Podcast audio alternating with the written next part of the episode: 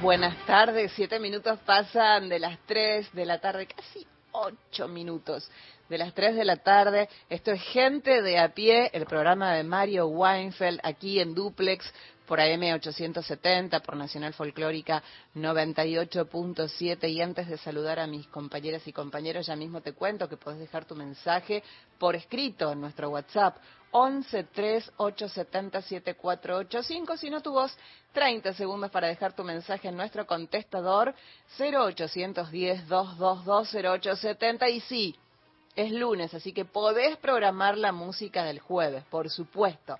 Claro que sí. Entonces, ahora voy a saludar que está aquí a mi lado Hola, Erika Sotomayor. ¿Cómo le va? Hola, bien. Muy buenas tardes para todos. Muy buenas tardes. ¿El fin de semana bien? Espectacular. Muy bien. En familia, con el niño, full, así que muy bien. Ese muy niño bien. que ya es un es adulto. ya sí, casi dos años, así que la vida pasa volando. Volando. Disfrútenla. Bueno, dele muchos besos cuando llegue de parte mía.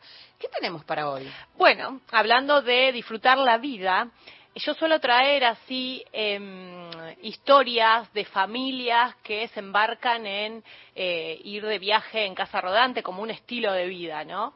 Bueno, ahora traigo la historia de una persona, uno solo, Lía, sí, que es eh, que tiene su, su, casa rodante que se llama Mechando Rutas. Ah. Así que traemos la historia de, de ella que es muy particular eh, y bueno, cuando, eh, cuando toque contaré bien eh, de qué se trata, porque es muy especial. Ay, me intriga mucho la vida de, de Lía, ahí arriba de la casa de la casa rodante. Estamos expectantes, expectantes. Hola Gustavo Vergara, ¿cómo va? ¿Cómo estás Carla? Muy buenas tardes, buena semana.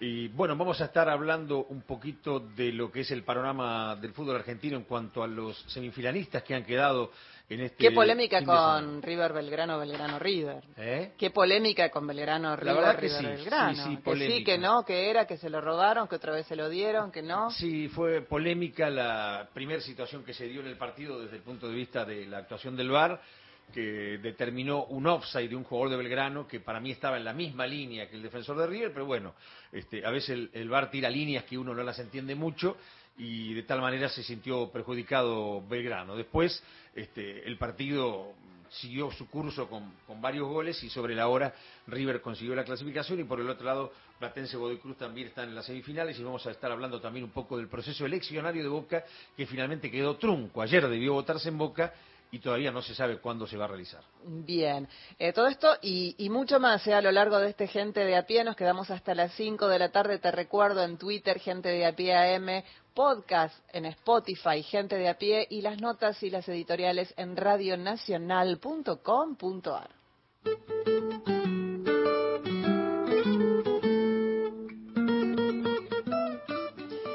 Y nos quedamos por aquí y volvemos a Gustavo justamente para desarrollar la fecha de este fin de semana. Así es. Bueno, eh, la fecha arrancó con una victoria que para muchos fue impensada de Platense, ¿no? Porque si había un favorito en uno de los partidos era justamente Huracán, que venía muy bien, que venía de salvarse del descenso holgadamente y había hecho una muy buena campaña a tal punto de ser este, líder del grupo A, ¿no? En el que intervenía River, eh, Banfield y Rosario Central, que fueron los otros clasificados. Bueno, Huracán dominó gran parte del desarrollo de su partido frente a Platense, a través de Masanti marcó el primer gol y después tuvo varias chances para concretar el segundo, no se le dio.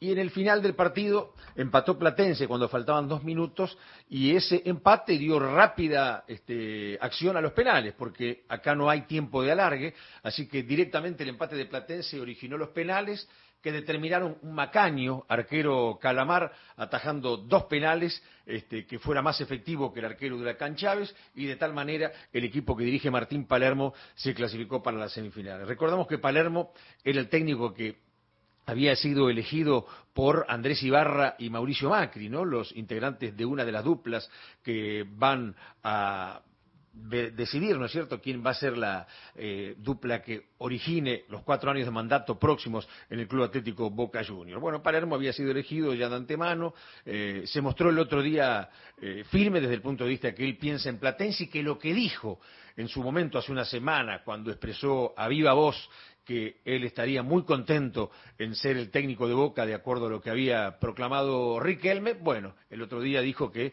él nunca dejó de pensar en Platense, que lo de Boca lo enorgullecía, pero que se quede tranquilo el hincha Calamar, que él por el momento y hasta que el Platense siga en carrera, va a estar metido de lleno en lo que es este, la historia futbolística de Platense. Obviamente no cayó muy bien en los hinchas de Platense esta situación de Palermo, porque hubiera sido mejor que hable una vez terminada la participación de su equipo en el campeonato, porque a ningún hincha, por más chico que sea el equipo o no tan grande como Boca, Platense no es chico, pero es más chico que Boca, por supuesto, eh, a ningún hincha de Platense le gusta, eh, obviamente, que un técnico ya esté pensando en otro equipo en el medio de una competencia. Por eso se originó una polémica, pero bueno, los triunfos tapan todo y hoy el mundo platense está pensando que por primera vez después de casi 50 años Platense está a dos partidos de salir campeón. Alguna vez tuvo una chance en una semifinal década del 60 frente a Estudiantes de La Plata en un partido que Platense ganaba 3 a 1, después perdió 4 a 3, ahí se le filtró,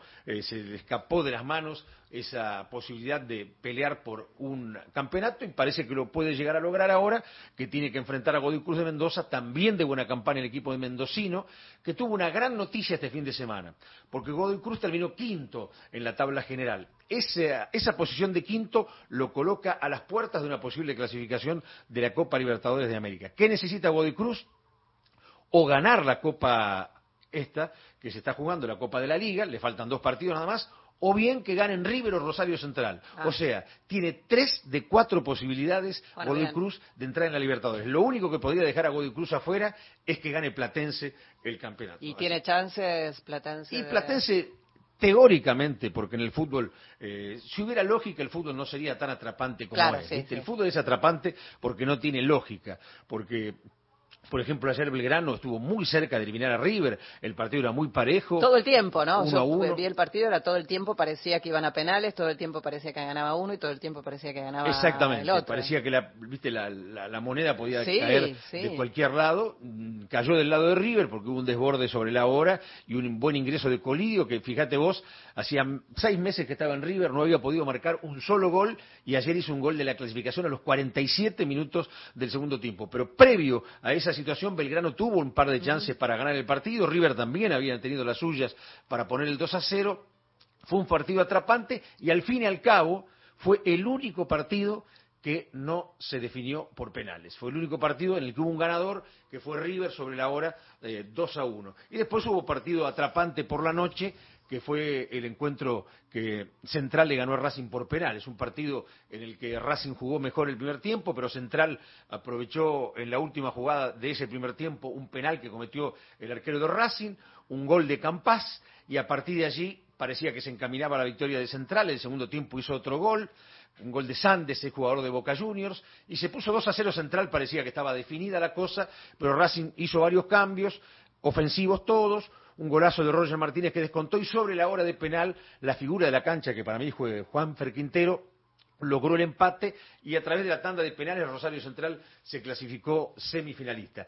Hay una particularidad, cuando va a penales eh, el hincha de Racing generalmente cree que el equipo va a perder, porque de los últimos 26 penales que le han tirado a Arias no atajó ninguno. Oh. O sea que cuando va a los penales es como que... Claro, al revés que Boca, ¿no? Que, muchas veces busca ir a los penales. Yo siempre decía en la Copa Libertadores que el hincha de Boca firmaba el empate, ¿eh? tanto contra Palmeiras, el mismo empate contra Racing en Avellaneda y el empate contra el Fluminense lo hubiera firmado porque a mí no me cabe la menor duda que cuando Boca va a penales tiene grandes chances de ganar, pero no solo por lo grande que es atajando Chiquito Romero, sino porque además minimiza a todos los rivales que van a ejecutarle penales. Es decir, un arquero que ataja penales te minimiza al adversario, como pasaba con la selección argentina hace 30 años con Sergio Goicochea, ¿no? que cada vez que se ponía Goicochea en el arco parecía que medía tres metros.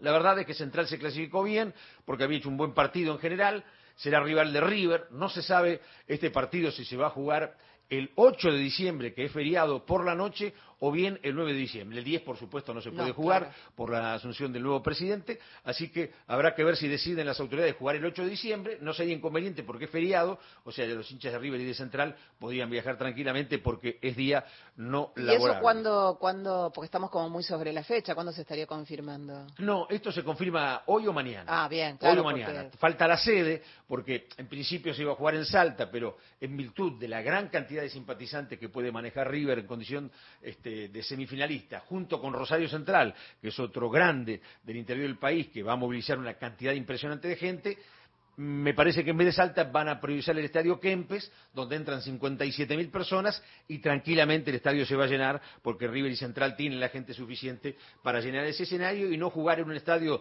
donde entran 20.000 personas, que se achicaría un tercio la chance de los hinchas. Y no se sabe todavía la sede del partido entre Godoy Cruz y Platense. Ese partido sí podría jugarse el sábado. Casi seguro que ese partido se va a jugar el sábado 9 de diciembre y lo dicho, el partido de River Central se jugaría en Córdoba el 8 de diciembre por la noche o el 9 de diciembre en horario a definir. Mm.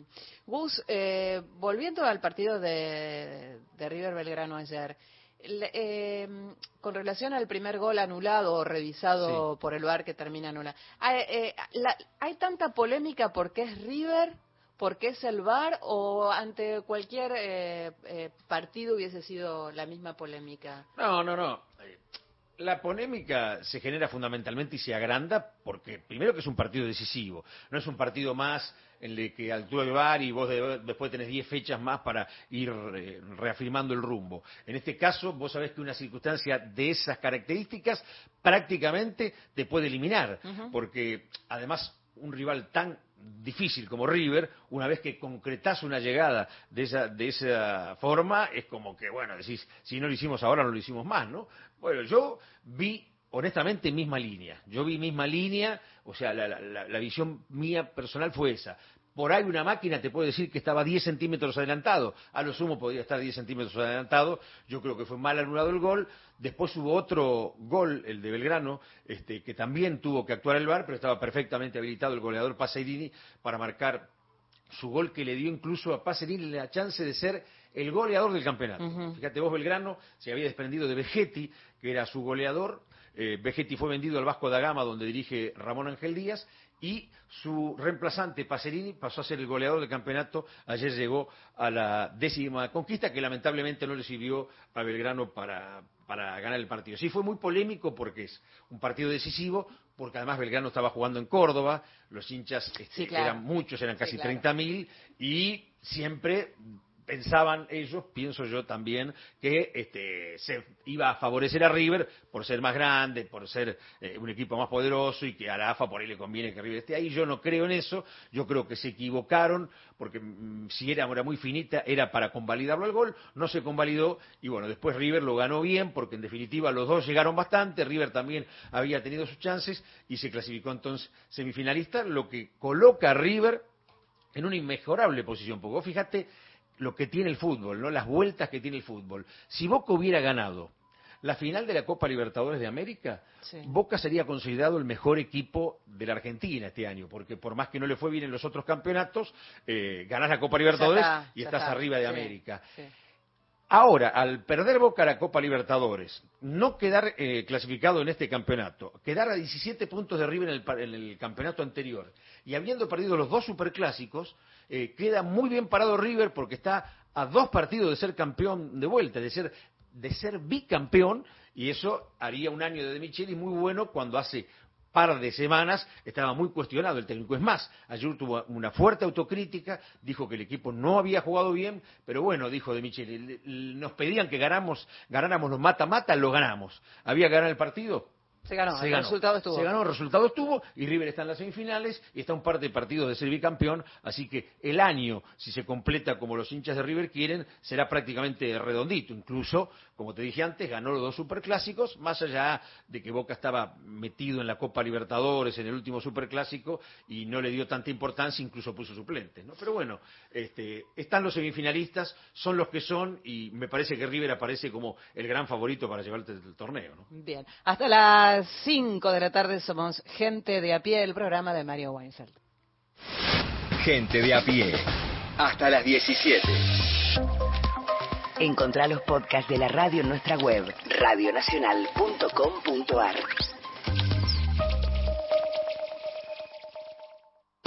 ¿Buscas un lugar donde estacionar en el microcentro? Déjanos tu auto. Lo recibiremos bajo las más estrictas normas de seguridad sanitarias. Cuidarte y cuidarnos es la prioridad. Estacioná en el garage más seguro del microcentro, Avenida Corrientes 677, a metros de la calle Florida, sobre el lado izquierdo de la avenida. Nacional Digital. Señal. Todas las radios. Escúchala en nacionaldigital.com.ar.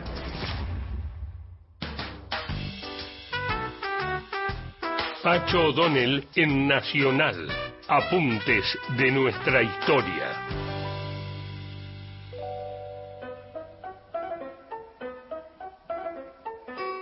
Los conquistadores que no perecieron en algún naufragio, atravesados por una flecha envenenada o devastados por el hambre y las enfermedades, a veces lograron hacerse un espacio bajo el sol indiano.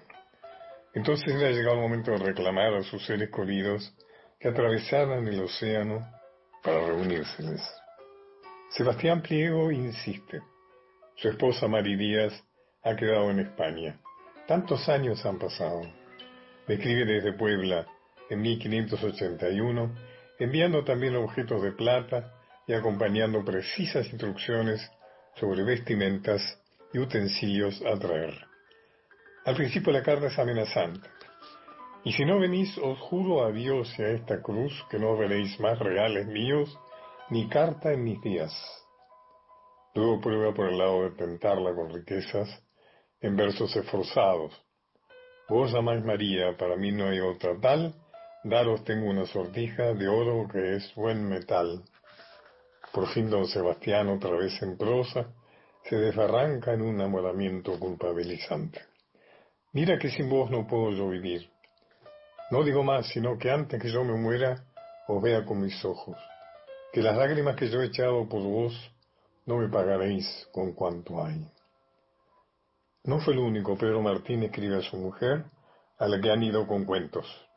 Yo os juro por Dios y por esta cruz que os mintieron, porque a más de un año que no sé tal aventura, y si yo no fuera no viviera doscientas leguas ni demás camino por saber nuevas de vos. Don Pedro culmina con exaltación amorosa. Y sabed que quiero más vuestro pie muy sucio que a la más pintada de todas las Indias. Volvé a escuchar estos apuntes de nuestra historia por Pacho O'Donnell en www.radionacional.com.ar.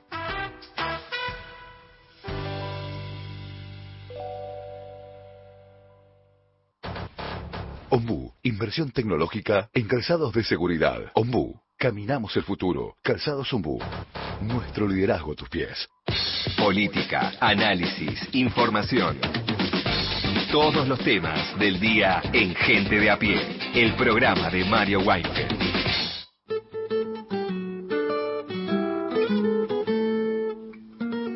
Volvemos a Gustavo Vergara porque quedó en el tintero algo de boca. Sí, algo de boca tiene que ver con los comicios que se tendrían que haber desarrollado ayer, que finalmente no se concretaron por eh, la apelación que puso justamente la oposición ante la justicia para que no se desarrollen los comicios. Eh, finalmente una jueza que era Alejandra Bebaya había suspendido las elecciones y justamente fue recusada esta jueza el viernes por el oficialismo de Boca. La jueza se apartó de la causa y se, se, hizo un sorteo en la jornada de hoy y Analía Romero es la nueva jueza subrogante. Entonces ahora el proceso de las elecciones está de la siguiente manera. Analía Romero deberá decidir si acepta eh, tomar el caso y que siga la causa o si eh, deroga esta situación que puso la oposición en boca y decreta la posibilidad de que haya comicios. Hay una sola fecha que queda en el año para los comicios en no boca que es el 17 de diciembre. El 10 no se puede por la asunción presidencial, el 24 es... No, este, olvídate, 24, 31. Justamente sí, y no. 31 no. O sea que en diciembre lo único que podría ser eh, día de elecciones en Boca es justamente el día 17 de diciembre, donde también paralelamente va a haber elecciones en San Lorenzo de Almagro. Eh, ojalá que se destrabe la situación realmente. Ayer hubo una multitud, más de 30.000 personas, junto con Juan Román Riquelme Sí. y un grupo de colaboradores que estaban arriba de una camioneta, hicieron una marcha impresionante desde el Parque Lesama a la Bombonera. Tiene evidentemente un apoyo popular notable Juan Román Riquelme y los hinchas de Boca lo que pedían es elecciones, es decir, lo que pedían es que se destrabe la situación y que puedan votar. Hay 98.000 socios en condiciones de votar y bueno, habrá que ver qué decide la nueva jueza que interviene en la causa, Analía Romero, si decide investigar la situación, y eso ya pasaría las elecciones hacia eh, el año próximo, 2024, o si este, anula ese pedido de la oposición y de tal manera deja el camino abierto para que haya un proceso eleccionario y, si se puede, que se vote ah, antes de fin de año. Por eso, porque no hubo elecciones, Román no decidió todavía el nuevo cuerpo técnico de Boca y se va a tomar un tiempo hasta que se decida finalmente cómo es el tema de los comicios. Bien, Gustavo Vergara se queda por aquí. Esto es gente de a pie hasta las 5 de la tarde.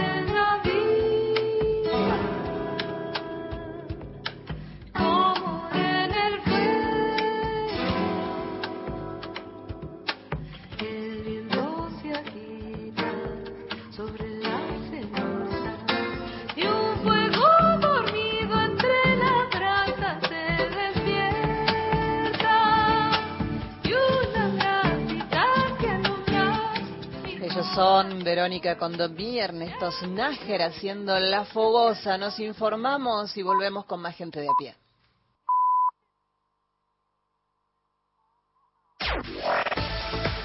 Nacional Noticias. El país en una sola radio. Es la hora 15, 30 minutos en la República Argentina. Confirmaron la muerte de los andinistas argentinos que eran buscados en el Cerro Marmolejo. Lo hicieron los carabineros de Chile que ratificaron que los restos pertenecen a los tres argentinos que eran buscados desde hace cinco días. Fue luego de realizarse la operación de descenso donde habían sido divisados los cuerpos. Se trata del guía mendocino Ignacio Lucero, el intendente de la localidad pampeana de General San Martín, Raúl Espir, y Sergio Berardo, también oriundo de La Pampa. Legisladores de Junto por el Cambio aseguran que el tratado con la Unión Europea es favorable para Argentina. contraria a la postura que mantiene el gobierno nacional en torno al acuerdo entre la Unión Europea y el Mercosur. Para el diputado de Juntos por el Cambio, Fernando Iglesias, quien preside la comisión de Mercosur en la Cámara Baja, dice que este tratado es favorable. Lo hizo luego de una reunión que mantuvo con el jefe de Estado electo Javier Milei. Un grave error típico de este gobierno, una vergüenza, porque está muy claro que es un, tratado muy favorable a la Argentina y a toda la región. El propio Lula, Lula, a ver, Lula es un obrero metalúrgico del ABC paulista y está a favor de un acuerdo poniendo una serie de condiciones razonables de parte del Mercosur y no ve que eso vaya a perjudicar a la industria brasileña, sino que le va a dar mayor competitividad. Lamentablemente nosotros tenemos una visión atrasada, aislacionista, que nos ha dejado en, este, en esta situación tan lamentable y el acuerdo sería un, excelente paso para la modernización y la actualización y la orientación correcta de la Argentina, que es con las democracias del mundo. Informó Liliana Arias para Radio Nacional. Tanto, el canciller alemán instó a todas las partes a encontrar la forma de cerrar el acuerdo comercial entre la Unión Europea y el Mercosur. El tratado se negocia desde hace mucho tiempo y encuentra escollos por las políticas proteccionistas de varios miembros de Europa. Olaf Scholz, Pidió ser tan pragmático y tan dispuesto como sea posible para alcanzar un compromiso. La jueza Analia Romero llevará la causa por las elecciones en Boca Juniors. La magistrada reemplazará a su colega Alejandra Abrevaya, quien se apartó luego de la recusación presentada por la dirigencia del club. Es en la causa por irregularidades y falta de garantías de imparcialidad. La magistrada deberá atender la denuncia por lo que la oposición CNEI se considera la habilitación irregular de más de 13.000 socios en el padrón. Datos del tiempo. En la ciudad mendocina de Malargüe, temperatura 19 grados dos décimas, humedad 22%, cielo algo nublado. En Buenos Aires, el cielo está cubierto, temperatura 20 grados 7 décimas, humedad 50%. Informó la radio pública en todo el país. Más info en radionacional.com.ar. Tu verdad, tu identidad está en el dial. Radio Nacional. En las tardes de la radio pública, Gente de a pie. El programa de Mario Weinfeld.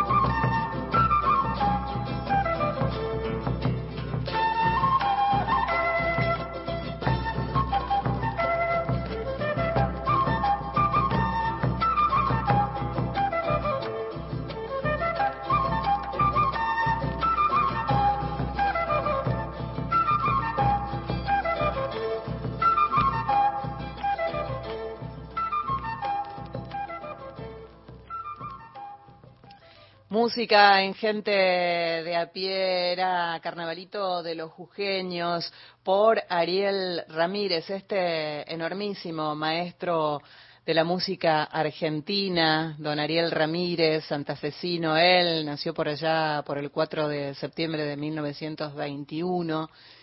Falleció hace no tanto, ¿no? En, en 2010 eh, músico, compositor, un pianista extraordinario, exquisito, con una impresionante trayectoria. Por supuesto que Ariel Ramírez es considerado como una de las figuras más destacadas de, la Argentina y él es un fue es es es porque sigue difundiendo no la, la música eh, tradicional, la música de la cultura, a través de su amplia discografía, de las actuaciones que realizó y de la música, como en este caso, que uno este, sigue pasando. Es autor de numerosas canciones eh, muy populares, La Misa Criolla, que es una de las obras más importantes de la música de Ariel Ramírez. Eh, él en su momento fue presidente de, de SADAIC. Eh, si podés eh, seguir buceando por la música de don Ariel Ramírez, no solo ¿no? La, la- la misa criolla, sino tiene tantas, tantísimas obras este, compuestas, mujeres argentinas, eh, Agua y Sol del Paraná, Cantata Sudamericana, Misa por la Paz y la Justicia, La Hermanita Perdida, que es, eh, tiene un aire de milonga, que está dedicado a las Islas Malvinas y que está hecha con el señor Atahualpa Yupanqui, bueno, ahí paseando un poco por la vida y la obra de Ariel Ramírez, habíamos escuchado a Carnavalito de los Jujeños. Encontrá los podcasts de la radio en nuestra web, radionacional.com.ar. Estás a un clic de escucharlos. Nacional, la radio pública. Ciencia en democracia. 40 años de historia. La Comisión Nacional de Energía Atómica lleva adelante proyectos de aplicación de tecnología nuclear en la Argentina.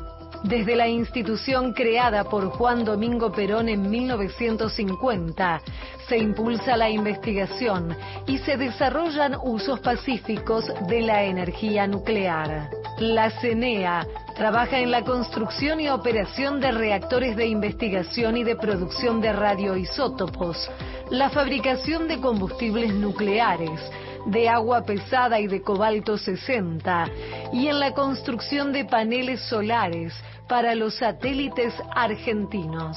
Adriana Serkis es la presidenta de la Comisión Nacional de Energía Atómica. En estos 40 años de democracia, en numerosas ocasiones, se puede ver cómo el conocimiento relacionado con la energía nuclear y sus aplicaciones han tenido una gran relevancia en el desarrollo de nuestro país. No solo en el área de energía nuclear, con las tres grandes centrales nucleares y con la posibilidad de tener en este momento un 7% de energía eléctrica provista por estas facilidades, sino también en el conocimiento que se deriva en otras aplicaciones en salud, en industria, en educación, en nuestras relaciones internacionales. Ciencia Argentina en 40 años de democracia. Una producción de Radio Nacional. Nacional 2023. La radio pública. Todo el año. En las tardes de la radio pública, Gente de a pie. El programa de Mario Weinfeld.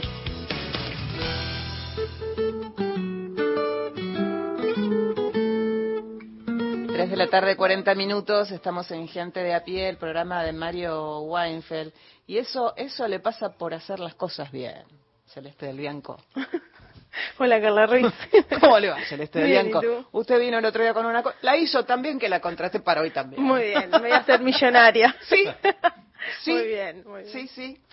Eh, vamos a hablar acerca del malón de la paz en Jujuy. Recién te decía que tengo, eh, hay, hay temas de los cuales uno sabe más y uno sabe menos. De este prácticamente no sé. Así que seguramente más de un oyente debe saber un montón y otros deben estar como yo, que no saben absolutamente nada y es bueno que vos, eh, que sí sabes y mucho, nos pongas en, en contexto. ¿Qué es el malón de la paz? ¿Cómo nació el malón de la paz? Bueno, primero lo que hay que decir es que el Malón de la Paz está eh, viene de Jujuy, está formado por distintos pueblos indígenas de la provincia de Jujuy que están en la ciudad de Buenos Aires acampando en Plaza Tribunales desde el primero de agosto, que es el día de la Pachamama, cuando llegaron desde Jujuy, desde el primero de agosto están a la intemperie, acampando ahí frente al Palacio de Tribunales, porque lo que ellos reclaman es eh, la dero- que se caiga la co- constitución provincial que impulsó el, el el gobernador Gerardo Morales, que lo que hace es eh, modificar cuestiones que tienen que ver con las tierras. Entonces, lo que dicen los pueblos indígenas y también dicen las leyes y los tratados internacionales a los que nuestro país eh, les dio rango constitucional es que antes de que vos hagas algo con, para modificar lo que tiene que ver con la tenencia de la, de la tierra, tenés que hacer una consulta previa, libre e informada. Eso no se dio en el proceso de la reforma provincial de Jujuy, que fue en junio,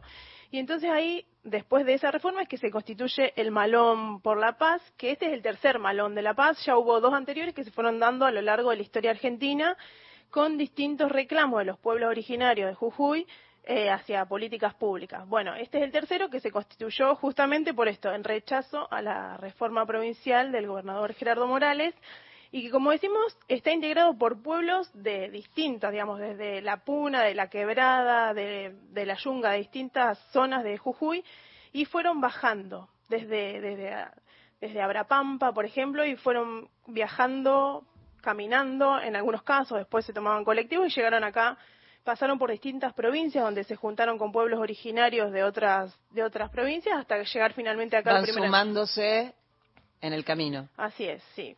Y bueno, entonces llegaron acá para eso, para tratar de, de resolver esta cuestión en la que no fueron escuchados para este en, en cuanto a esta reforma de la Constitución provincial. ¿Y están siendo escuchados? Ay, no, perdón, no están siendo escuchados, ya es hace seis meses que arrancó esto y todavía siguen acá. Lo que hay ahora es una, mm, el, el presidente Alberto Fernández lo que hizo fue una comisión, hizo un DNU para establecer una comisión investigadora para ver si hubo hechos de eh, violencia institucional. Pero si les parece, escuchemos primero Sí. a Natalia Machaca, ella es integrante del Tercer Malón de la Paz, ella está en Jujuy ahora y nos cuenta qué pasó, cómo se desarrolla esto ahora. Sigue igual todo. Eh, la reforma se ha puesto no- en vigencia. Eh, Gerardo Morales no ha hecho ni un paso hacia atrás con, con todas las denuncias que hemos hecho. Eh, si bien el presidente de la Nación, Alberto Fernández, eh, ha firmado un decreto de necesidad y urgencia el decreto número 435 en el que se nombra a 18 personas para hacer una comisión investigadora en el, el que en este momento se están tomando las denuncias acá en Jujuy.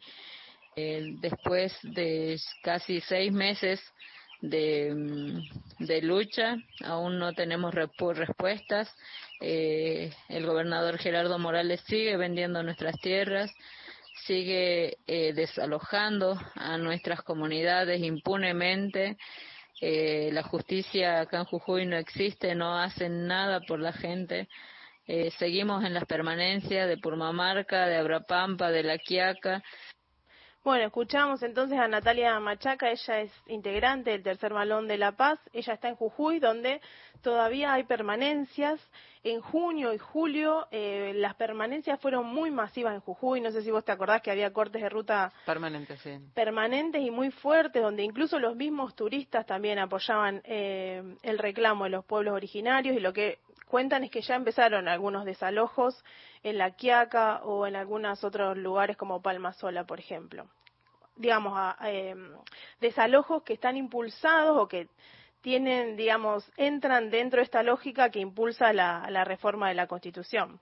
Y entonces, por un lado, entonces están estos eh, estas permanencias ahí en Jujuy y por el otro lado tenemos al Malón que está acá en, la- en el Palacio de Tribunales donde nosotros hablamos con Desiderio Olmos que él es integrante también del Malón está acá desde el primero de agosto y nos cuenta cómo están viviendo esta situación.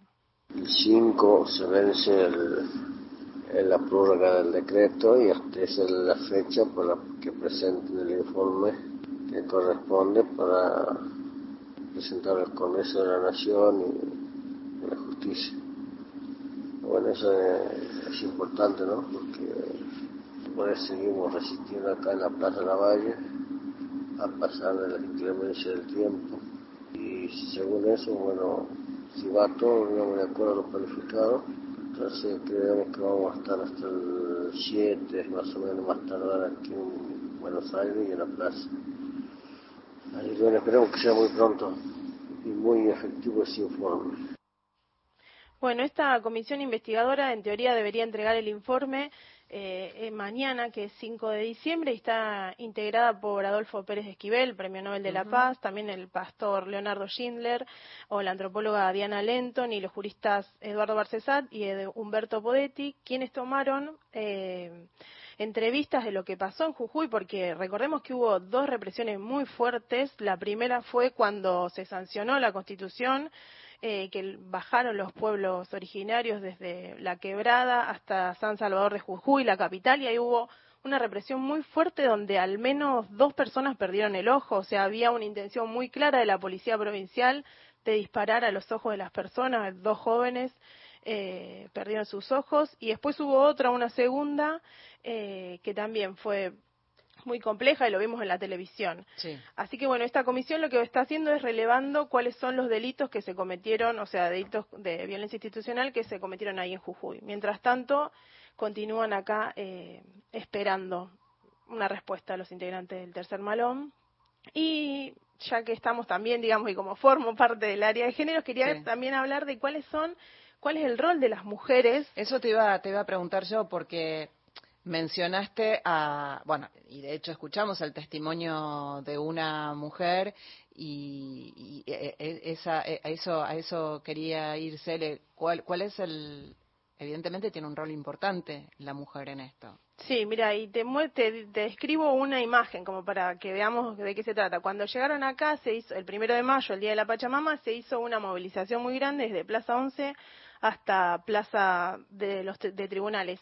Y ahí quienes encabezaban eh, esa movilización eran todas mujeres. Eran ellas las que estaban al frente de la lucha, incluso algunas venían con su bebé. Ahora vamos a escuchar el, el audio de Gertrudis, Mar- Gertrudis Martínez, que, que ella habla, bueno, primero de la importancia que tiene en general la mujer para la cosmovisión eh, de, de su pueblo y también eh, esto, como que son las mujeres las que eh, van adelante también en la lucha por sus territorios, en la lucha por el agua. Pero si te parece, escuchemos estos audios, no son de ahora, son de archivo, digamos, de Sí. esta movilización, para que, para comprender bien cuál es ese rol. Vamos a escuchar a Gertrudis Martínez y a Marianela Gutiérrez. Mujeres que representamos cada una nuestra comunidad con diferentes costumbres, con diferentes de pueblos diferentes, es que siempre estamos al frente en la lucha. Los hermanos varones siempre dicen el respeto hacia la mujer. Ustedes son nuestras guarmis y estamos siempre adelante el respeto hacia la mujer que lo tenemos los pueblos originarios no vamos a dejar esta lucha hasta que caiga la reforma. Estamos pidiendo la intervención de la provincia de Jujuy. Es la única manera que vamos a poder tener justicia por nuestros derechos, por nuestros hermanitos que fuimos reprimidos, perdieron los, ojitos. Ese es nuestro dolor más grande. No hay reparación por el daño que él nos hizo al pueblo de Jujuy, por la persecución que estamos teniendo, por las causas que se está armando a los docentes. Vengo de Abrapampa, de un lugarcito que se llama Cosagasta. Vengo con mi guaguita, se llama Fernando Zumbaino, tiene un año y dos meses. Vengo a luchar por los derechos de él y los derechos de mis demás hijos y derechos de mi, de todos los míos. Tengo tres aparte de él. Solo venimos acá a hacernos escuchar y no nos vamos a ir hasta conseguir respuestas. ¿Cómo es venir con él todo este viaje? La verdad que es muy cansador, pero ¿qué vamos a hacer? Vamos a resistir por el tema de, de que nosotros no vamos a venir a hacer bajar esa reforma. Y voy a resistir así, esté re cansada porque eso es lo que estoy. Vine en todas las provincias de espalda con mi bebé y ahora me fa- facilitaron un coche, pero voy a resistir por, para que baje esa reforma. Voy a resistir hasta el último. Vengo a dar mi vida por mis hijos y por todos. Bueno, ahí escuchamos entonces a dos de las mujeres que encabezaban esa movilización y que permanecen también ahora en la plaza de tribunales.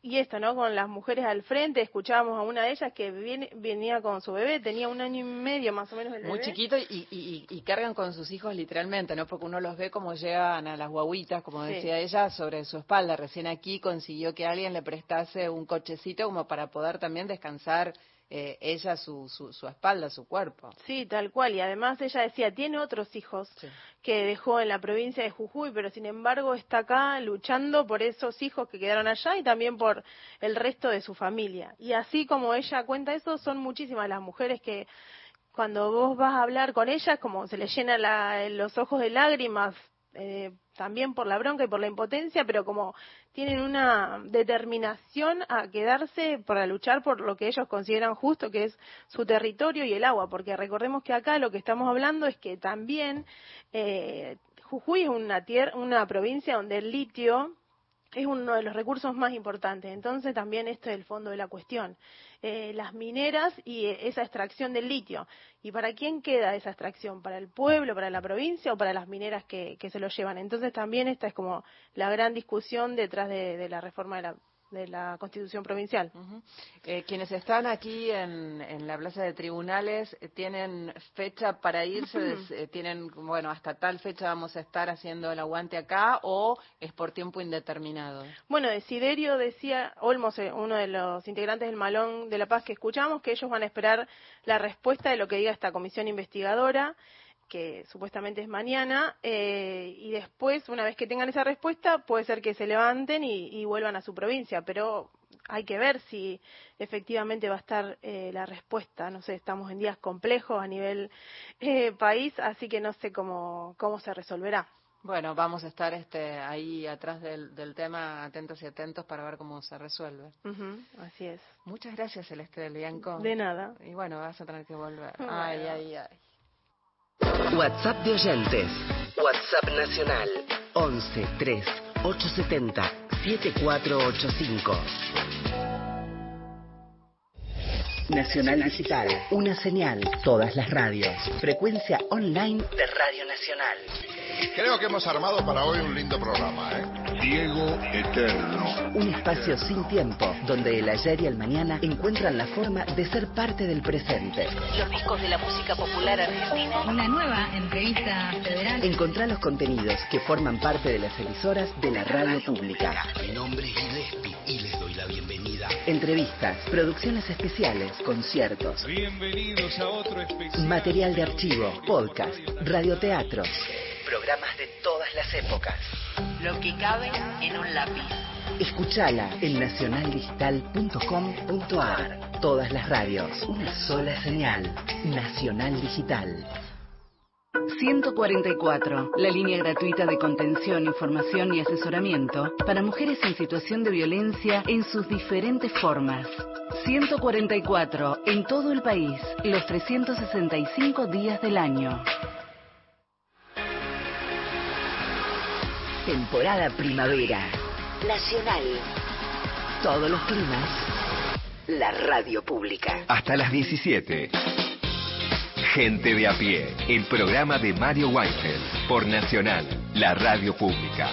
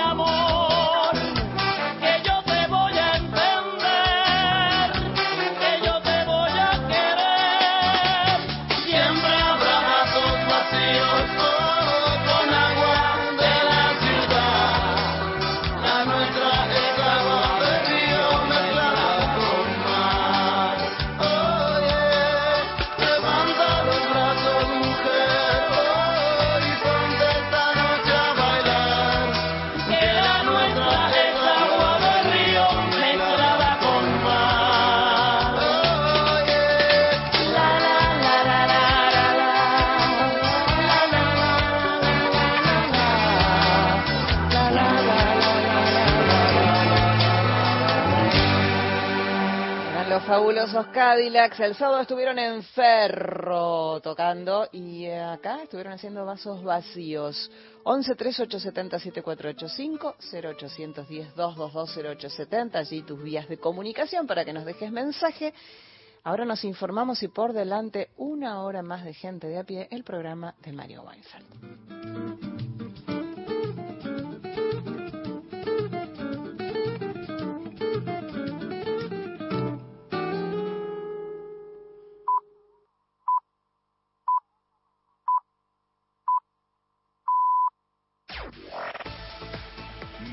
Noticias. El país en una sola radio. Las 16 en la República Argentina. Fernando Iglesias consideró que sería suicida no apoyar las medidas que adopte el nuevo gobierno.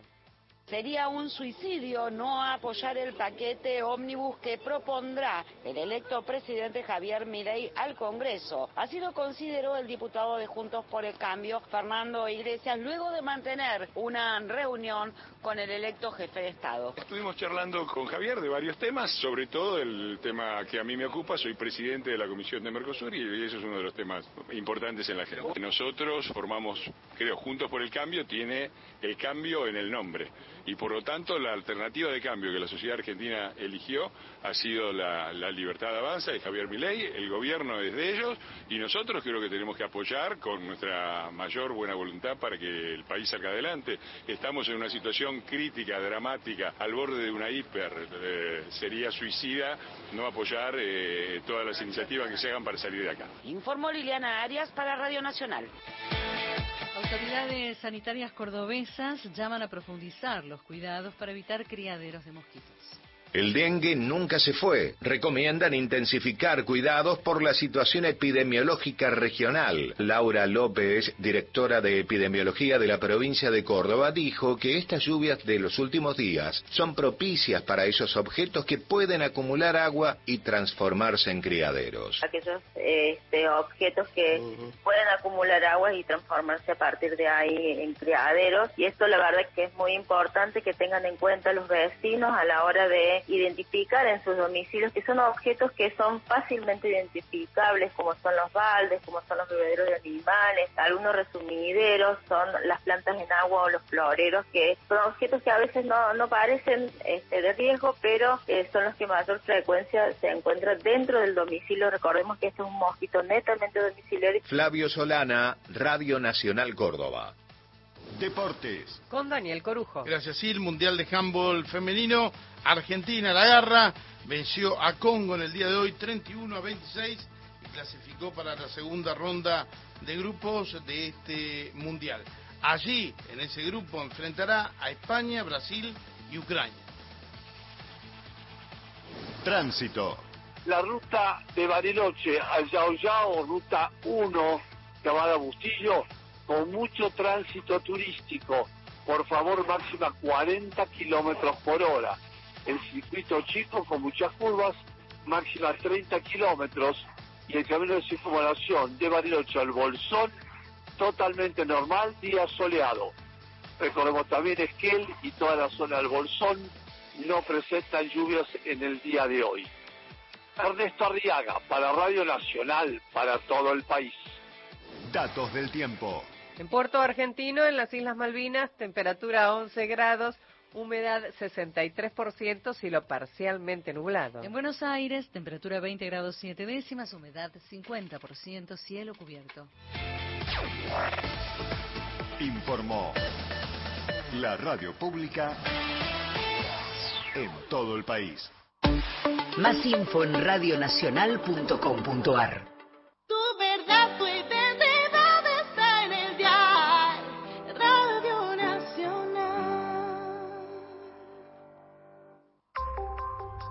Pasó otra hora en la Argentina. Seguís con la radio pública. Nacional. A toda hora.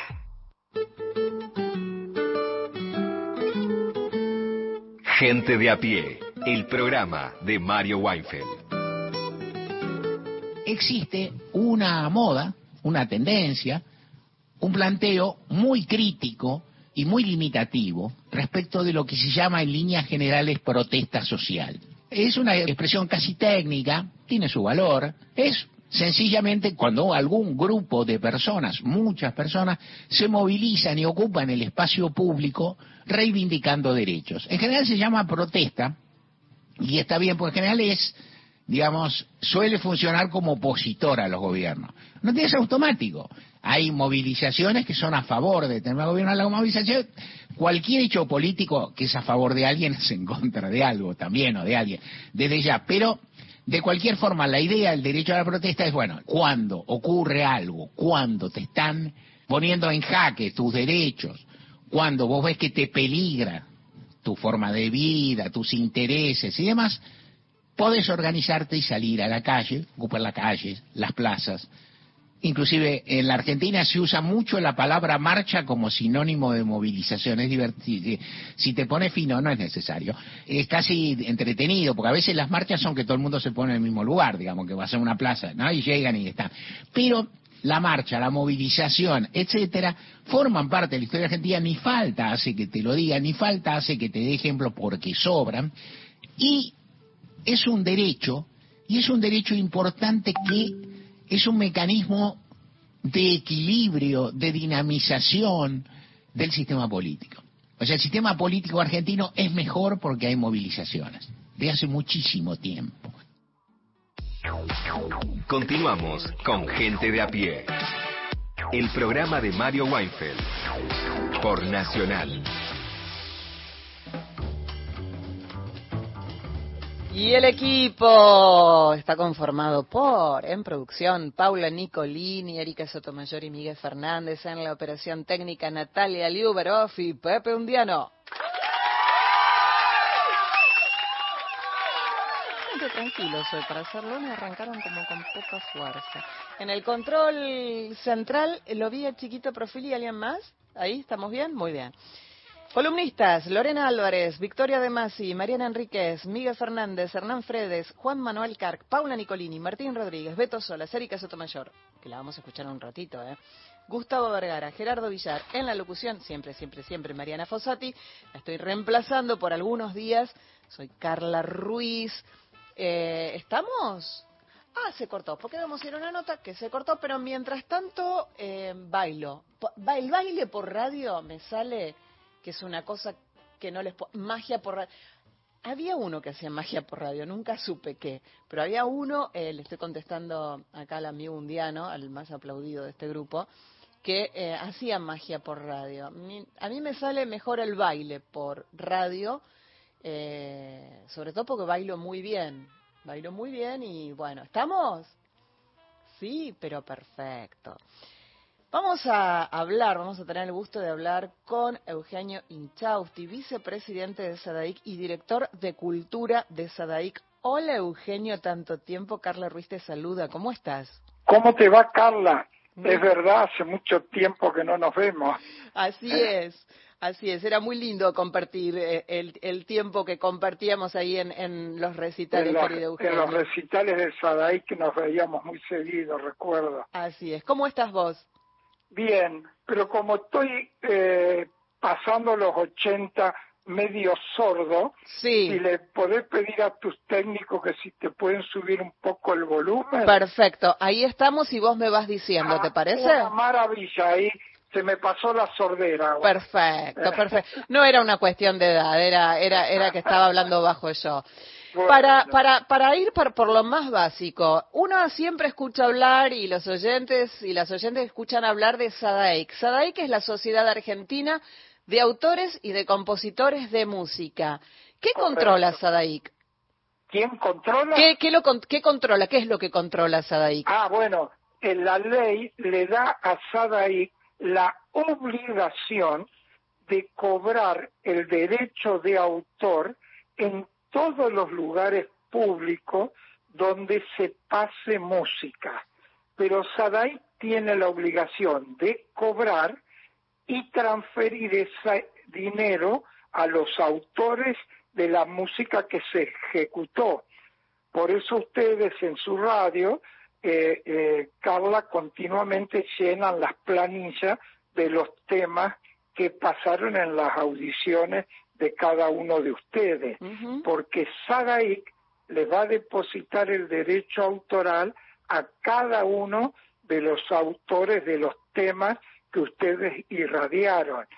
Y así como ustedes en la radio, en, en los canales de televisión, en los recitales, ya sea conciertos internacionales, porque nosotros cobramos el derecho de autor de todo el mundo cuando eh, los, los autores son del exterior, SADAIC le transfiere a su sociedad similar los derechos de esos autores.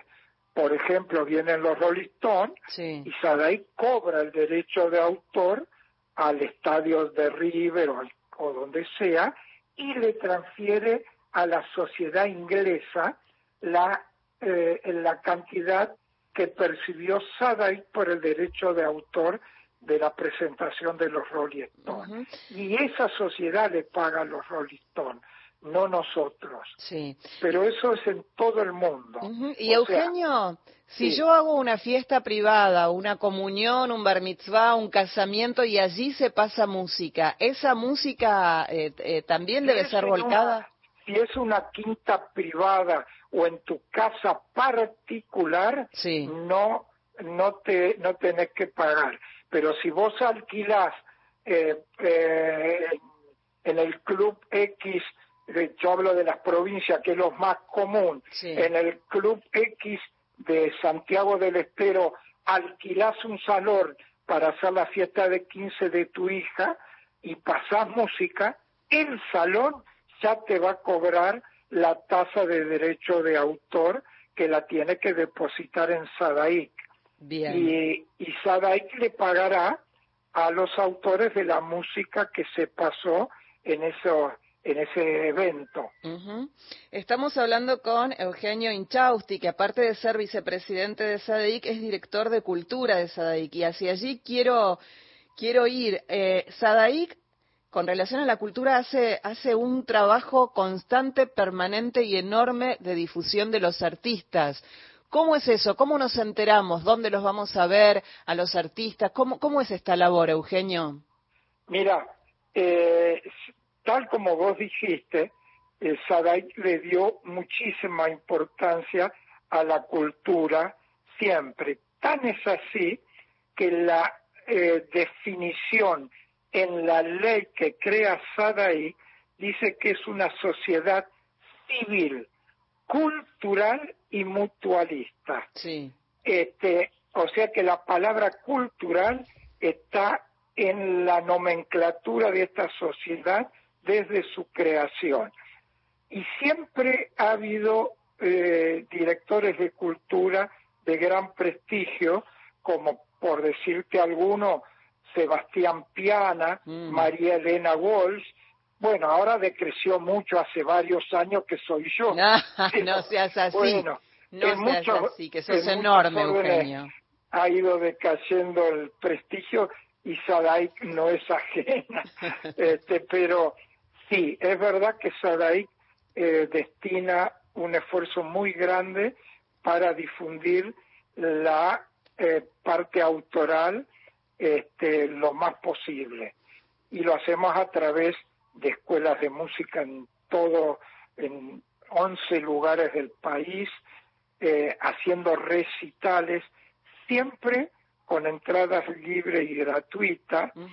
Este, tenemos biblioteca propia, tenemos un coro que va a muchísimas a muchísimos lugares en representación de Sadaik, a conciertos y distintos tipos de recitales. Este, tenemos también una biblioteca, eh, un museo que es un, realmente un lujo, este, y, y tenemos eh, en todo el país es- la escuela, perdón, me agrandé mucho, Carla, discúlpame. En 11 localidades del país tenemos sucursales del Instituto de Formación Autoral. Porque en realidad, Carla, lo nuestro no es una escuela de música donde se enseña a tocar el violín o la guitarra o el piano. Se enseña a componer, ya sea en taller de letra, a componer canciones o en, un ta- en los talleres de música a componer también canciones, pero con estudios de armonía y composición, con estudios de orquestación y tenemos unos elencos en todo el país eh, muy, muy importantes, con muy buenos profesores. En todos los casos son socios nuestros los que eh, dictan clases. Así que eh, sí, la, en cuanto vos me decís a la difusión, Sí. Sadai tiene su propia este, página donde eh, Laura Pierre, que sé que es muy amiga tuya, Sí. es la responsable del área cultural. Sí. Eh, si bien yo soy el director hace 35 años, mi mano derecha siempre ha sido Laura, que es la que realmente maneja cultural. Yo desde que me eligieron vicepresidente de la sociedad no me puedo dedicar Claro. tan a fondo como lo hacía antes a la parte cultural. Claro. Pero tenemos nuestras páginas donde se difunde toda la actividad que hacemos.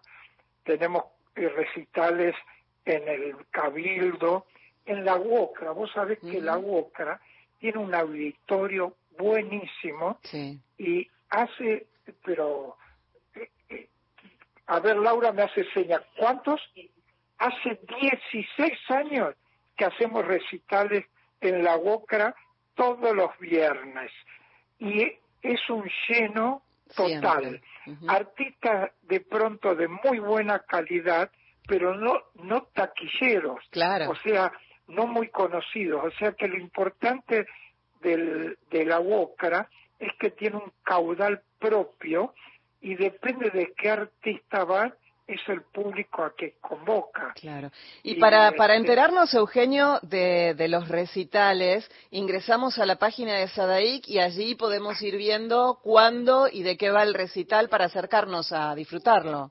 A ver, espera que me dicta eh, Laurita. la página, Laura? www. Sí. Sadaic.org.ar. Perfecto, ahí nos Menos enteramos. mal que tengo a tu amiga al lado, porque si no, yo no sabría todas estas siglas. Bueno, ¿Eh? Eugenio, eh, simplemente queríamos recordar la labor cultural eh, que tiene Sadaic en nuestro país, enviarte un fuerte abrazo y nos estamos viendo prontito, ojalá. Bueno, ojalá, Carla, este, y te agradezco esta difusión que hacen de nuestra actividad cultural. Te mando un beso grande Un beso y grande. un saludo a todo el equipo que te acompaña en la radio. Muchas gracias, un, un beso grande, Eugenio. Chao, gracias a vos. Chau, chau. Era Eugenio Inchausti, vicepresidente de SADAIC y director de cultura de SADAIC. Ya sabes, podés acceder a muchísimos recitales de calidad y con entrada libre y gratuita. Entra a sadaic.org.ar y ahí vas pispeando y te vas anotando ¿ah? a qué recital querés ir. En las tardes de la radio pública, Gente de a pie. El programa de Mario Weinfeld. Encontrá los podcasts de la radio en nuestra web, radionacional.com.ar. Estás a un clic de escucharlos. Nacional, la radio pública. Todas las radios, una sola señal. Nacional Digital. Escuchala en nacionaldigital.com.ar. 144, la línea gratuita de contención, información y asesoramiento para mujeres en situación de violencia en sus diferentes formas. 144, en todo el país, los 365 días del año. Alguien marca un récord. Otro crea un producto, una marca. En la cancha un jugador marca a otro. Un beso marca el comienzo de un amor. ¿Cuántas cosas distintas podemos hacer con la palabra marca? Muchas. Hagamos las más lindas. Radio Nacional, marca país. Hasta las 17. Gente de a pie, el programa de Mario Weinfeld por Nacional, la radio pública.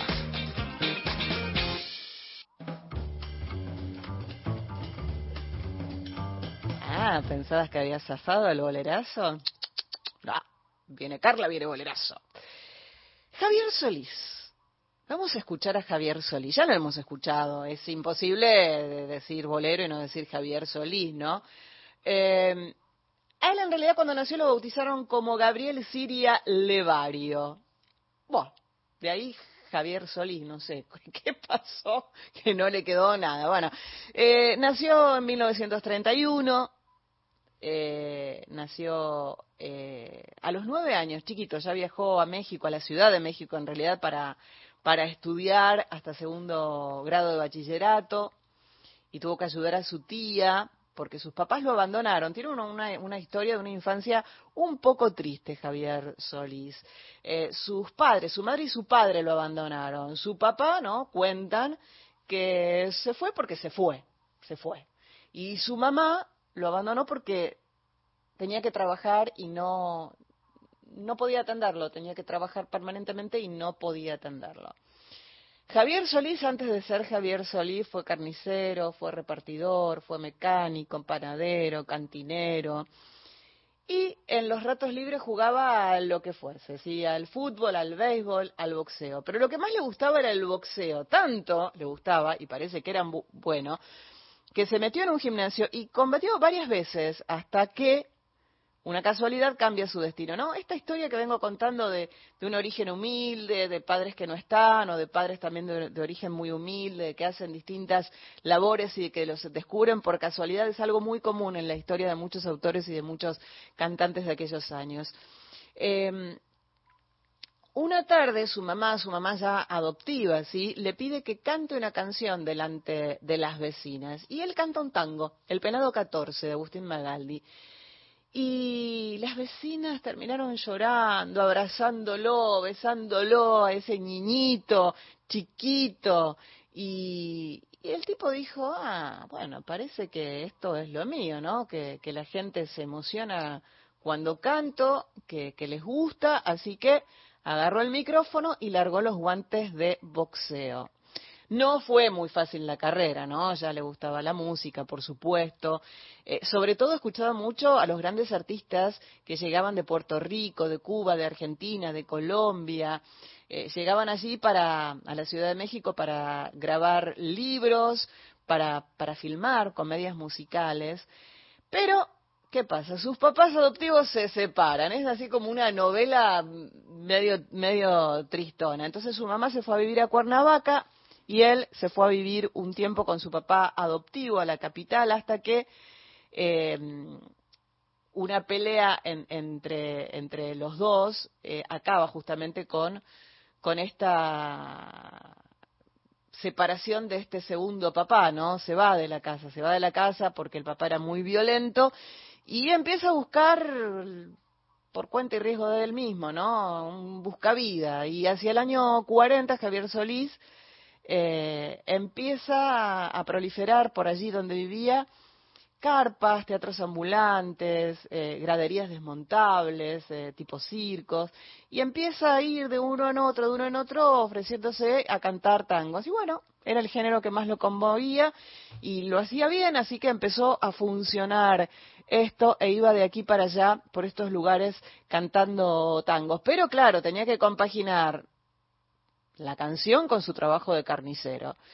Y en uno de sus viajes a Cuernavaca pasa por una emisora, participa de un concurso y gana, y queda, y gana plata, y ahí empieza de a poco eh, esta, esta carrera musical. Muy jovencito se enamora de Enriqueta Valdés, queda embarazada, se casan, y la obligación familiar hace que con solo 20 años de edad tenga que trabajar eh, en una empresa muchas horas, entonces relega un poco su carrera musical, pero después se separa también. Mira qué novela hermosa la de Javier Solís. Se separa y te resumo la carrera musical porque si no no va a entrar el, tema que tenemos que escuchar. Y, y vuelve a iniciarse como cantante presentándose en restaurantes, forma parte de un dúo llamado Guadalajara, después de un trío, el trío Flamingo, eh, después se llama eh, Trío México con dos amigos. Y, él siempre decía que su vocación artística se inició por hambre. A principios del 48 todavía trabajaba en una, en una carnicería y lo lindo y bien novelesco, la, la dueña de la carnicería le dice, pibe, vos cantás muy lindo así que te voy a pagar un profesor de canto. Y le paga un profesor de canto y ahí sigue estudiando y empieza a, trabajar eh, y ya no deja más de hacer éxitos y de, y de, y de trabajar. Vamos a, a, escuchar el tema Cuando tú me quieras, que es de Raúl Yo Moreno, eh, boliviano él, eh, después vino a vivir aquí a la Argentina, que fue un cantante y compositor de boleros que se radicó en nuestro país, como te decía, famoso en toda Iberoamérica durante los años 50 y parte de los 60. Em, me queda una perlita para contarte de Javier Solís, pero primero vamos a escuchar Cuando tú me quieras y si hay tiempo, te cuento la perlita de Javier Solís.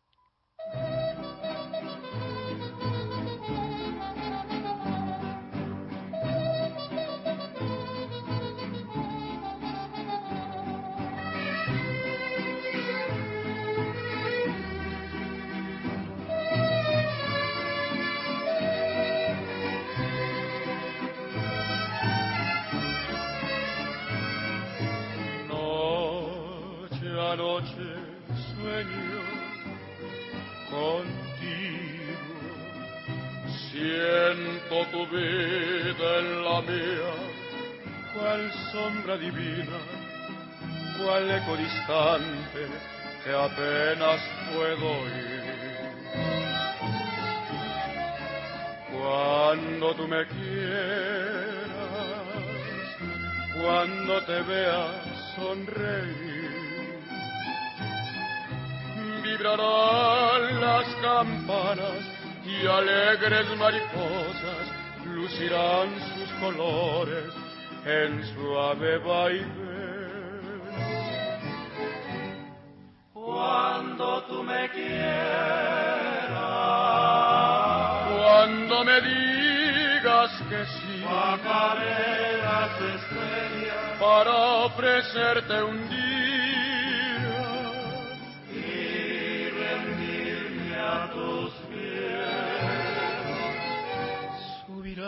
por tu balcón. Las flores que en rumor reflejarán el brillo, el brillo de tus ojos. Cuando tú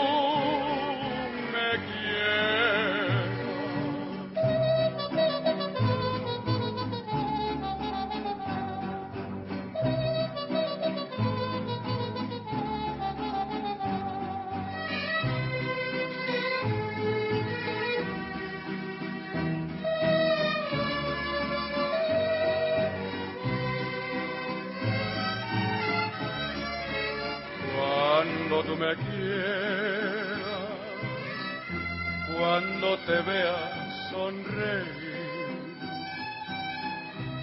vibrarán las campanas y alegres mariposas lucirán sus colores en suave baile.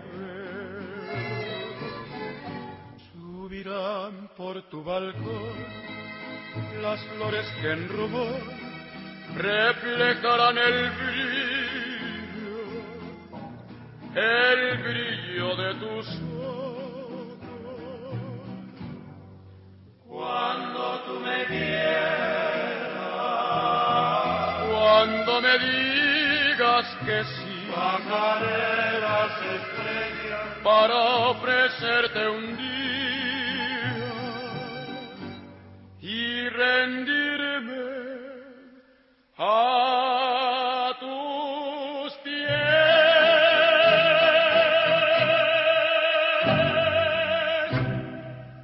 Que fue toda una vida novelesca la de Javier Solís, que lo escuchabas recién haciendo Cuando tú me quieras.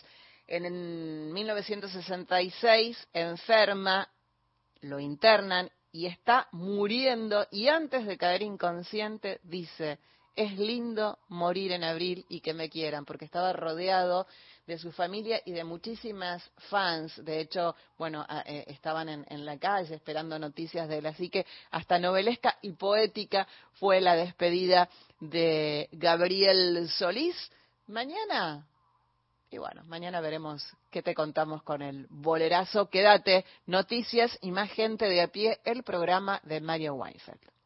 Un programa con agenda propia. Gente de a pie. El programa de Mario Weinfeld.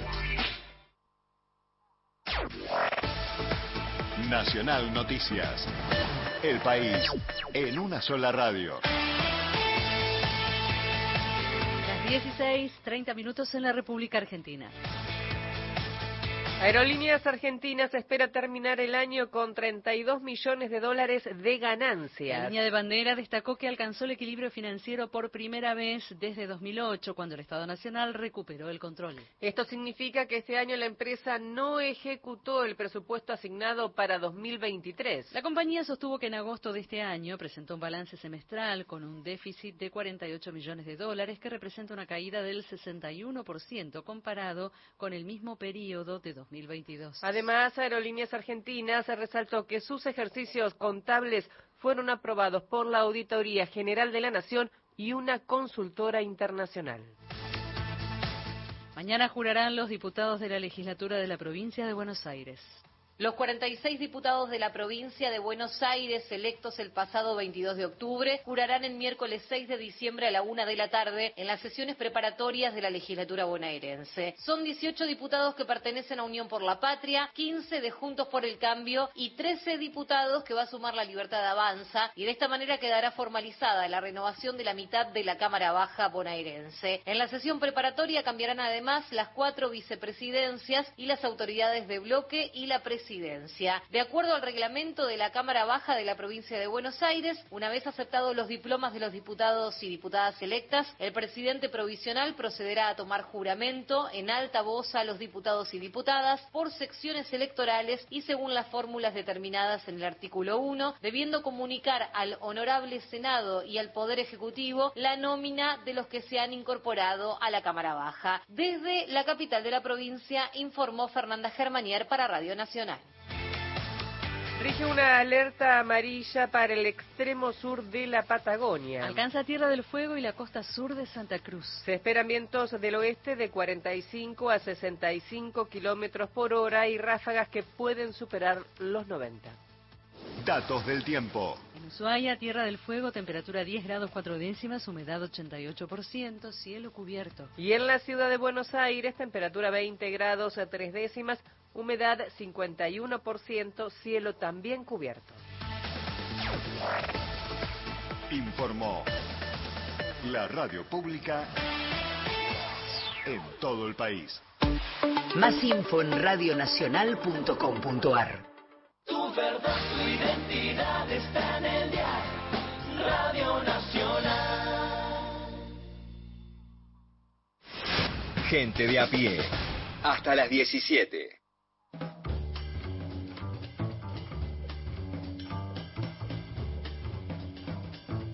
4 de la tarde, 33 minutos, y ya estamos aquí con Erika Sotomayor, que nos trae la historia de Lía. ¿Quién es Lía? Lía es Lía Pinciroli de Mechando Rutas. Eh, yo creo que ella eh, lo que tiene es una historia que nos puede inspirar, que nos puede motivar, al menos a mí lo que me pasó cuando la conocí es que algo movilizó en mí y me dejó pensando. Lía tiene 62 años, y cuando estaba a punto de cumplir 60, eh, dijo, quiero viajar, mi sueño, mi deseo de cumpleaños es viajar en una motorhome. Eh, y bueno, eh, su familia la acompañó, sus hijos acompañaron este proyecto y lo novedoso es esto, ¿no? De que a los 62 años se animó, a los 60 en realidad, ahora tiene 62, eh, se animó a viajar sola, ¿no? Qué bien. Eh, sí, así que si les parece bien, vamos a escucharla, que ella se presenta y cuenta parte de su historia. Mi nombre es Lía, tengo casi 63 años y viajo. Cuando puedo, viajo en una motorhome. Cuando salíamos de la pandemia, a mis 59 años, bueno, empecé a preparar lo que todo el mundo esperaba de mí, que era una fiesta de 60. En el medio de esa locura me di cuenta que no me gustaban las fiestas. Entonces hice un parate y ver qué quería hacer con mi vida, qué sueño tenía que, que no había hecho. Y bueno, ahí surge la casita rodante, porque yo, cuando era adolescente, mis padres más que yo, teníamos una, la disfrutamos muchísimo, pero bueno, Siempre fue la casita rodante familiar, después fue con mis hermanos, nunca fue algo mío. Cuando le planteo a mis hijos que no quiero fiesta y quiero ese, cumplir ese sueño, por suerte me apoyan. Me dicen, vieja, anda para adelante. Bueno, como lo cuenta Lía, eh, muy lindo su experiencia de viajar en una casa rodante viene de su infancia, ¿no? Ella viajó desde los 12 hasta los 24 eh, todos los veranos en casa rodante con su familia y sus hermanos. Eh, disfrutó mucho de las vacaciones con, con sus padres. Eh, ella es de Villa Gesell, pero ahora vive en Córdoba, eh, capital, y es eh, comerciante. El primer viaje que hizo una vez que se hizo de la casa rodante de la motorhome fue ir a Villa Gesell, en donde todavía viven sus hermanos. Fue con sus hijos, así que no, no, no hizo ese primer viaje sola. Eh, y bueno, fue como una adaptación. Como una adaptación acompañada y, y le fue a mostrar a sus hermanos, ¿no? Que ella también iba a hacer esto que hacía cuando ellos eran niños. Eh, y bueno, ese viaje fue en compañía, pero bueno, llegó el momento de emprender el viaje sola. Eh, así que bueno, vamos a escucharla eh, acerca de esta experiencia de viajar sola. Mi primer destino, un lugar que yo amo, que es Las Conchillas, en la provincia de Río Negro. En esos primeros momentos del viaje me enfrenté a todos los miedos y todas las advertencias de peligro que la gente me había dicho. Vos estás loca, te puede pasar algo, este país es inseguro, te van a robar, no se te ocurra decir que estás viajando sola, qué vas a hacer si te enfermas y si se te rompe una goma, no sabes de mecánica. Bueno, todo eso en apenas salí de Gessel para las conchillas, los primeros kilómetros mi cabeza explotaba. Y el resumen era, y no puede ser, Lía, que a los 60 años seas tan caprichosa de meterte en esto que ahora no sabes manejar. Me duró cinco minutos, menos. Cuando estuve en la ruta sentí que el mundo me pertenecía. Bueno, fueron 15 días maravillosos, estuve en, al lado del mar comprando pescado a los pescadores que salían en su barquito. Fue un destino idílico, porque se dio todo, verano, el clima me ayudó, pesqué, hice pejerreyes fritos en una cocinita extra que llevé para no hacer humo adentro de la casita.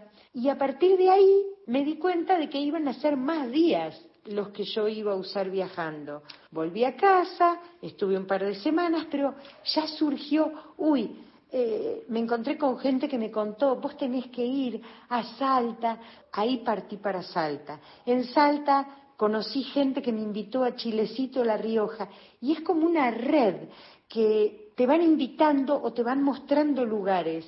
Entonces, yo no planeo los viajes, los viajes me encuentran a mí. Yo no planeo los viajes, los viajes me encuentran a mí. Eso me, encantó, me, llegó.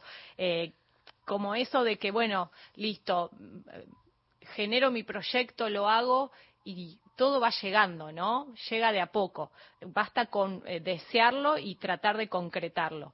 Eh, Lía lleva un diario de viaje en donde va anotando cada experiencia y cada encuentro. El plan es que este diario de viaje se convierta en un libro en algún momento. Y, pienso, ¿no? Podría arrancar con esta frase, ¿no? Yo no planeo los viajes, los viajes me encuentran a mí. Pero bueno, por ahora ella solo está concentrada en viajar. Em, y le pregunté en qué momento estaba ella eh, cuando le llegó eh, este deseo de concretar eh, este proyecto y esto me respondió. Fue un momento justo de mi vida porque tenía los ahorros para hacer alguna inversión. Y bueno, esta vez invertí en mí. Tenía el tiempo. Soy viuda hace muchos años, no estoy en pareja, Vivo con mi hijo más chico, que tiene 27 años en este momento. Mis dos hijas de 31 y 34 están en pareja y tienen su casa. Entonces disponía del tiempo y, bueno, de poder hacer, de poder cumplirlo. Me apoyaron los chicos, me ayudaron en el proyecto, colaboraron un poquito con todo. Y ahí fui, y a los seis meses tuve la casita. Fue un proyecto que compartimos todos, porque mi hija mayor es arquitecta, así que hizo un poco el diseño del interior, para ir marcándole a la gente que me la camperizó. La parte de afuera, mi hijo se fascinó, le puso bumper, malacate, unas gomas especiales, o sea, una impronta como más agresiva. Y mi otra hija, que es licenciada en publicidad, bueno, me puso un Instagram. Yo no tenía ni Instagram y me dijo, bueno, mamá, vas a empezar a subir fotos. O sea, todo esto hizo que mis hijos y yo tengamos un proyecto común, que nos podamos divertir y la pasemos bien. Bueno, tiene tres hijos, como ella cuenta, y que la ayudaron un montón, la, apoyaron en este proyecto de viajar en motorhome y tiene todas las comodidades. El baño lo diseñó su hija mayor, como ella cuenta la arquitecta, eh, tiene agua, calefón, heladera, cocina, paneles solares, eh, tiene un generador que, bueno, ella cuenta que no lo prende demasiado por el, ruido que genera. Así que está muy bien equipado, ella se siente como en su casa cuando viaja en la casa rodante. Em, también, bueno, le consulté cómo es esa experiencia de viajar sola, porque ella está acompañada, vive con su hijo, entonces eh, esto me respondió. Mis primeros viajes, como les había prometido a mis hijos que no iba a decir que viajaba sola, me preguntaba y le decía, no, no, eh, mi marido, pero está durmiendo. Después me harté de mentir cuando también vi que el entorno siempre amable, siempre solidario. Así que empecé a sincerarme y decir sí, viajo sola. Montón de gente me escribe queriéndose sumar, no confundiéndose, diciéndome si estás sola y en algún momento querés, me sumaría. Que es algo que la verdad mm, yo digo que no, porque la idea es viajar sola y sola es sola, no en soledad. Nunca me siento en soledad. Al contrario, no tengo televisión, escucho la radio, leo, escribo, camino. No me alcanza el día en los viajes, termino agotada. Y cuando viajo me gusta hacerlo con alguno de mis hijos o con una prima, una amiga hasta ahora. La convivencia es en un dos por dos, así que hay que llevarse muy bien. Y con mis hijos, que ya son jóvenes adultos, es como viajar como pares, ya no una madre que cuida a los chicos. Al contrario, a veces me cuidan más ellos a mí.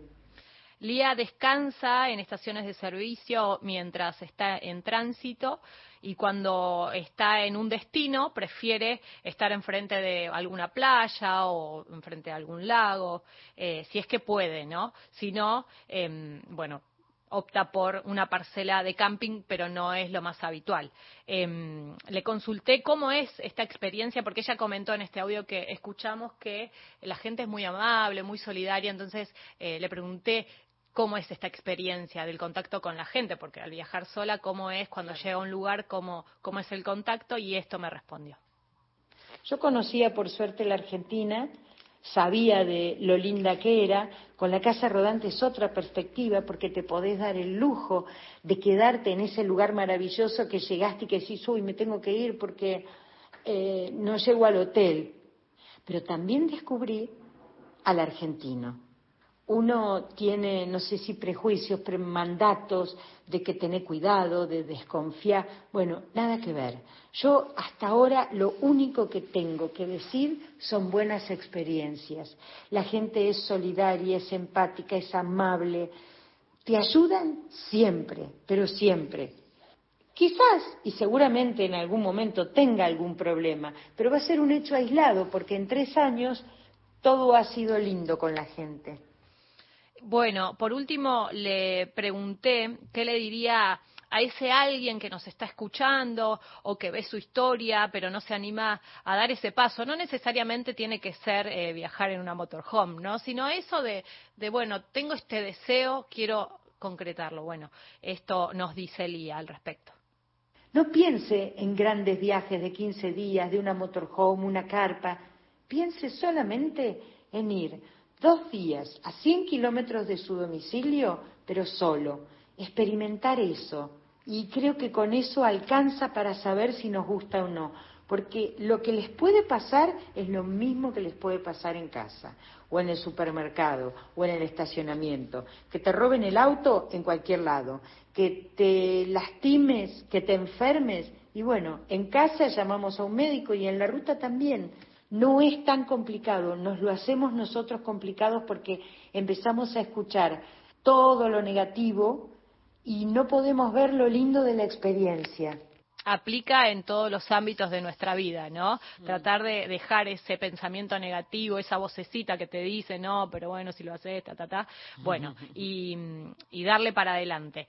Lía ya visitó los esteros de Liberá, Entre Ríos, Salta, Jujuy, Santiago del Estero, Catamarca, fue muchas veces a Catamarca, a Río Negro, bueno, Buenos Aires, La Pampa. También salió del país, eh, se fue a Lima, se fue a Perú, a Chile, hizo 9.500 kilómetros. Y en marzo, cuando termine eh, la temporada, porque ella en Córdoba tiene unas, unas casas eh, que alquila por temporada, eh, se quiere ir al Chaltén.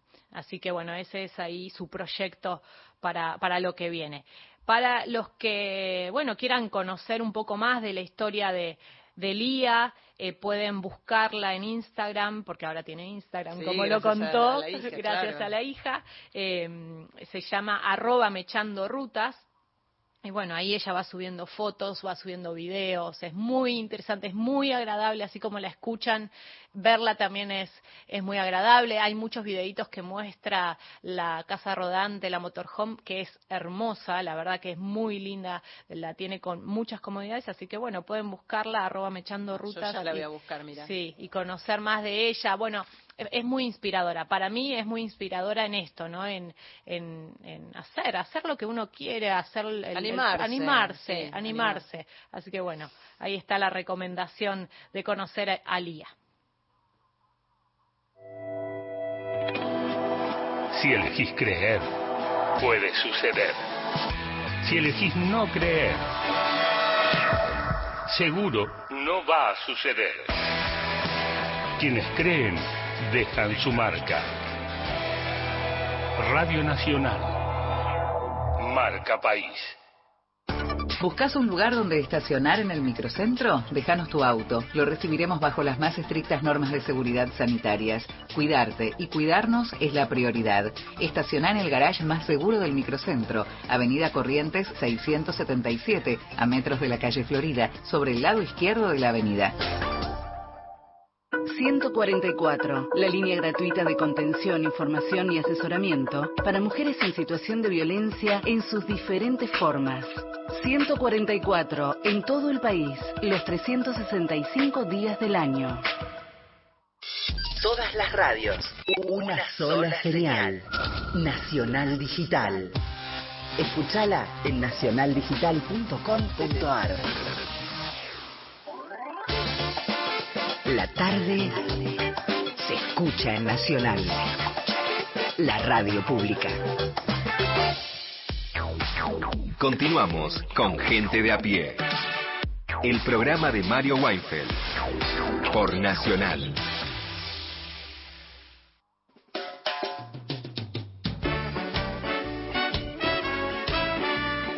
Pepe Undiano por dejarme empezar a leer los mensajes que llegan a nuestro WhatsApp. ¿Te acordás, no? Que podés pedir música, la música que vamos a, escuchar eh, el jueves. Saludos a todos, dice Ale desde Flores. ¿Cuántos tenés? Vos eh, avísame cuando quieras ir con mensajes de, de allá, ¿eh? yo mientras voy desde aquí. Em, Sergio de Rosario manda cálido abrazo, gracias por Ariel Ramírez. Eh, ¿Qué más tenemos por aquí?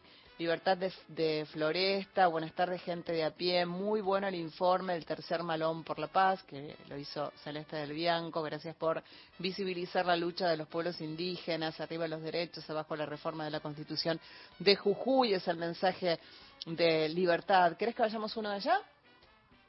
Bueno, River dejó atrás al Pirata Cordobés, partido trabado pero vibrante. Colidio, cuando todos esperaban los tiros de los 12 pasos, eh, dio el ansiado gol a River y lo transportó a las semifinales. Ahora viene el canalla y podría decirse, podría darse la final en el clásico barrial platense, en el Bajo Belgrano. Gracias. Gracias a vos que dejaste mensaje en el 0810 2220870. Tenemos más por aquí. Es el mensaje de María Inés desde Don Torcuato. Eh, agradece eh, la, la, compañía con tanto respeto, dice ella. Me gustaría mucho ir algo de Gabo Ferro el jueves. Desde ya muchas gracias. Seguramente vas a tener algo de Gabo Ferro. A mí también me encanta. Besotes, manda María Inés desde Don Torcuato. Le retribuimos los besotes. Eh, buenas tardes, dice, hola Carlita, hace rato que no te he escuchado, un gusto saber que estás bien. Bueno, muchas gracias. Beso, beso, beso, beso, beso grande. Eh, Quique, nuestro amigo camionero. Ay, está, sí, sí, ya me di cuenta que era, me pone Quique porque se dio cuenta que no firmó, pero ya me di cuenta que era, era Quique. Eso pasa, ¿no? Con esta radio que se escucha en todo el país, que tiene a nuestros amigos camioneros que van que vienen y nosotros, este, nosotros ya los conocemos, les reconocemos la fotito del WhatsApp si es que nos firman, reconocemos su forma de escribir, ¿eh? sabemos acerca de ellos. Eh, ¿Qué más tenemos por aquí? Eh, uno más, mira, que llegó al 11 3870 7485, Víctor de Becar. El penado 14, nunca había leído ni escuchado esa de Javier Solís. Eh, gracias por los halagos, Víctor, desde Becar. Eh, claro, es que dice, de lo, de lo que recuerdo de Solís es que cantó y grabó Sombras Nada Más en esa tarde gris y Todavía Te Quiero. El Penado 14 habría que hacerlo con inteligencia artificial. Claro, claro, claro. Es así, este Víctor, porque no hay registro. ¿Te acordás que en la historia yo contaba que eh, su madre adoptiva le pidió a, a al niño que le cante a sus amigas eso, no, no, no, no era como ahora, ahora hubiese habido registro, la mamá lo hubiese subido a Instagram y el hermano a TikTok y, claro, ¿no? Ni TikTok tenían, eh, a ver, humor del malo, había Tok Tok, ¿no? El que decías a la puerta, reíte ¿no? reíte con mis chistes. Mira, acá los chicos de producción se ríen, qué mala onda que sos. Bueno, sí, es malo el chiste, es lo que había, lo que se me ocurrió un día, ¿no? Eh, ay, Quique está escribiendo. Me intriga mucho saber qué, qué, está escribiendo Quique porque estamos aquí con nuestro WhatsApp web ahí abierto para escucharlo. Escribió, ah, mira, Quique, es hermoso andar solo por las rutas más cuando tenés la posibilidad de parar un tiempo para conocer gente, ¿no? Esto es con lo de, con lo de la amiga Lía que me, me encantaría eh, conocerla. Aparte, qué bueno, Eri, que pudo eh, encontrar eh, una actividad que le guste, que sus hijos la apoyaron y que pueda eh, justamente compartir ese tiempo con, con, sus hijos. Igual, igual entre nosotros, no nos está escuchando nadie. Él de 27 vive todavía con la madre. Alía dijo, no, no se va el nene harta harta de hacer milanesas y de lavar calzones del de 27, dije yo me voy en un motorhome lejos. Antes seguro le tiene que dejar, ¿no? El, las milanesas hechas en el freezer. Ma, ma, antes de irte, ¿no? Sí. Eh, Miguel se ríe porque, ¿no? Es así, ¿no? Eh, dice Miguel. ¿Vos vivís con mamá y papá, Miguel? Ah, no, ya no. Tiene, pero vivió hasta los 38. ¿no? más o menos, dice, más o menos. Bueno, tiempo de irnos, acordate que el jueves eh, musicalizas vos, hoy ya nos estamos yendo, pero anda pensando un, un tema que quieras escuchar. Pidieron Gabo Ferro, pedite otro. ¿Un día no puede participar? Sí, te dejamos. ¿Qué quieres escuchar el jueves? ¿Mandas un audio? Bueno, 0810 222 0870, Udiano. La verdad que es un, una, una perla su trabajo, un hallazgo. No vamos, chicos, ya no sé qué más decir. Hasta mañana a las 3 de la tarde, este gente de a pie, el programa de Mario Weinfeld. Mirá, nos vamos con una de Papo, Long, Chance, Boogie. Hasta mañana.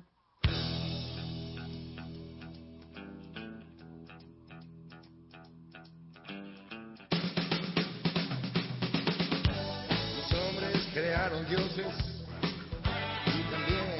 gran ciudad. Pero siempre tienen algo, algo para rechazar. Por ejemplo, mis ideas, ¿a quién le puede importar? La verdadera importancia a ninguno se la dan. La lluvia sigue cayendo sobre un asfalto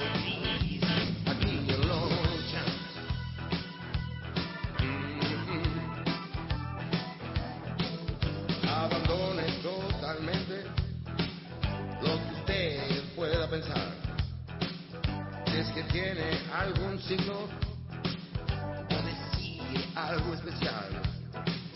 No pretendas, cantas fuerte, nadie lo va a escuchar. No notan la diferencia, lo que ocurre de verdad. Las lluvias siguen cayendo.